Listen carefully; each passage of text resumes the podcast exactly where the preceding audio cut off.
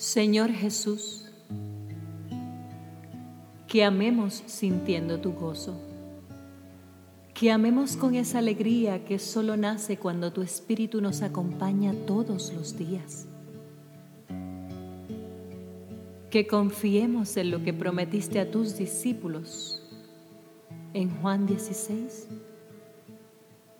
Así que ahora ustedes tienen tristeza, pero volveré a verlos entonces se alegrarán y nadie podrá robarles esa alegría.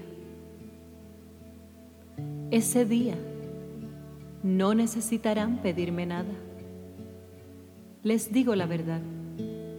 Le pedirán directamente al Padre y Él les concederá la petición porque piden en mi nombre. No lo han hecho antes. Pidan en mi nombre y recibirán y tendrán alegría en abundancia. Señor, sabemos que la verdadera alegría solo crece cuando te tenemos a ti como perspectiva de vida. El apóstol Pablo lo expresó en su carta a los filipenses. Él dijo, vivan con alegría su vida cristiana. Lo he dicho y lo repito.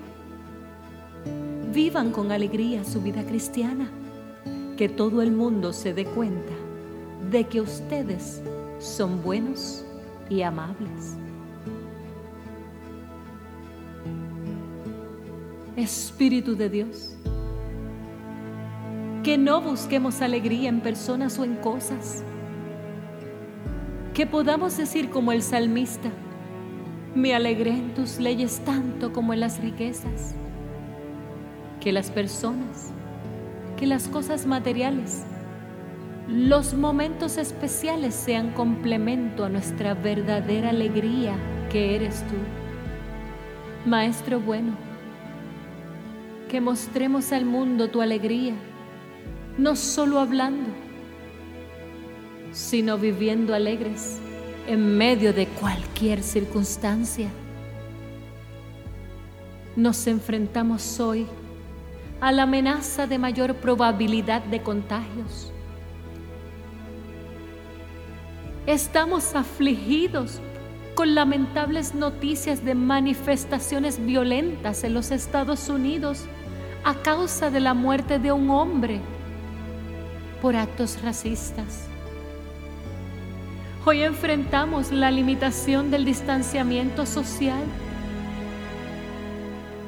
Enfrentamos una economía mundial en decadencia.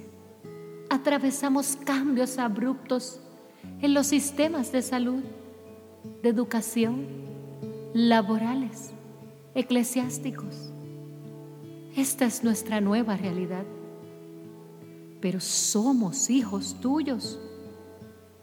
Y hoy diremos y afirmaremos las palabras que inspiraste al apóstol Pablo nuevamente en Filipenses 4. No se preocupen por nada. En cambio, oren por todo. Díganle a Dios lo que necesitan y denle gracias por todo lo que Él ha hecho. Así experimentarán la paz de Dios que supera todo lo que podemos entender. La paz de Dios cuidará su corazón y su mente mientras vivan en Cristo Jesús. Espíritu de Dios, que reine tu paz en el mundo, que podamos ser agentes de cambio. Sí, Señor, que llevemos tu paz en cada actividad que estemos o realicemos.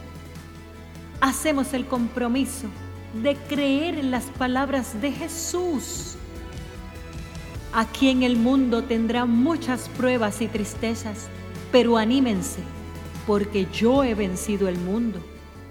Oh Espíritu pacificador, te imploramos que aun cuando nuestros derechos sean violados, cuando nos traten injustamente, cuando los procesos y gestiones para aliviar nuestras necesidades económicas se dilaten, cuando dañen a uno de los nuestros, cuando nuestro prójimo, nuestro familiar amigo e incluso nuestros hermanos de la fe se burlen de nosotros.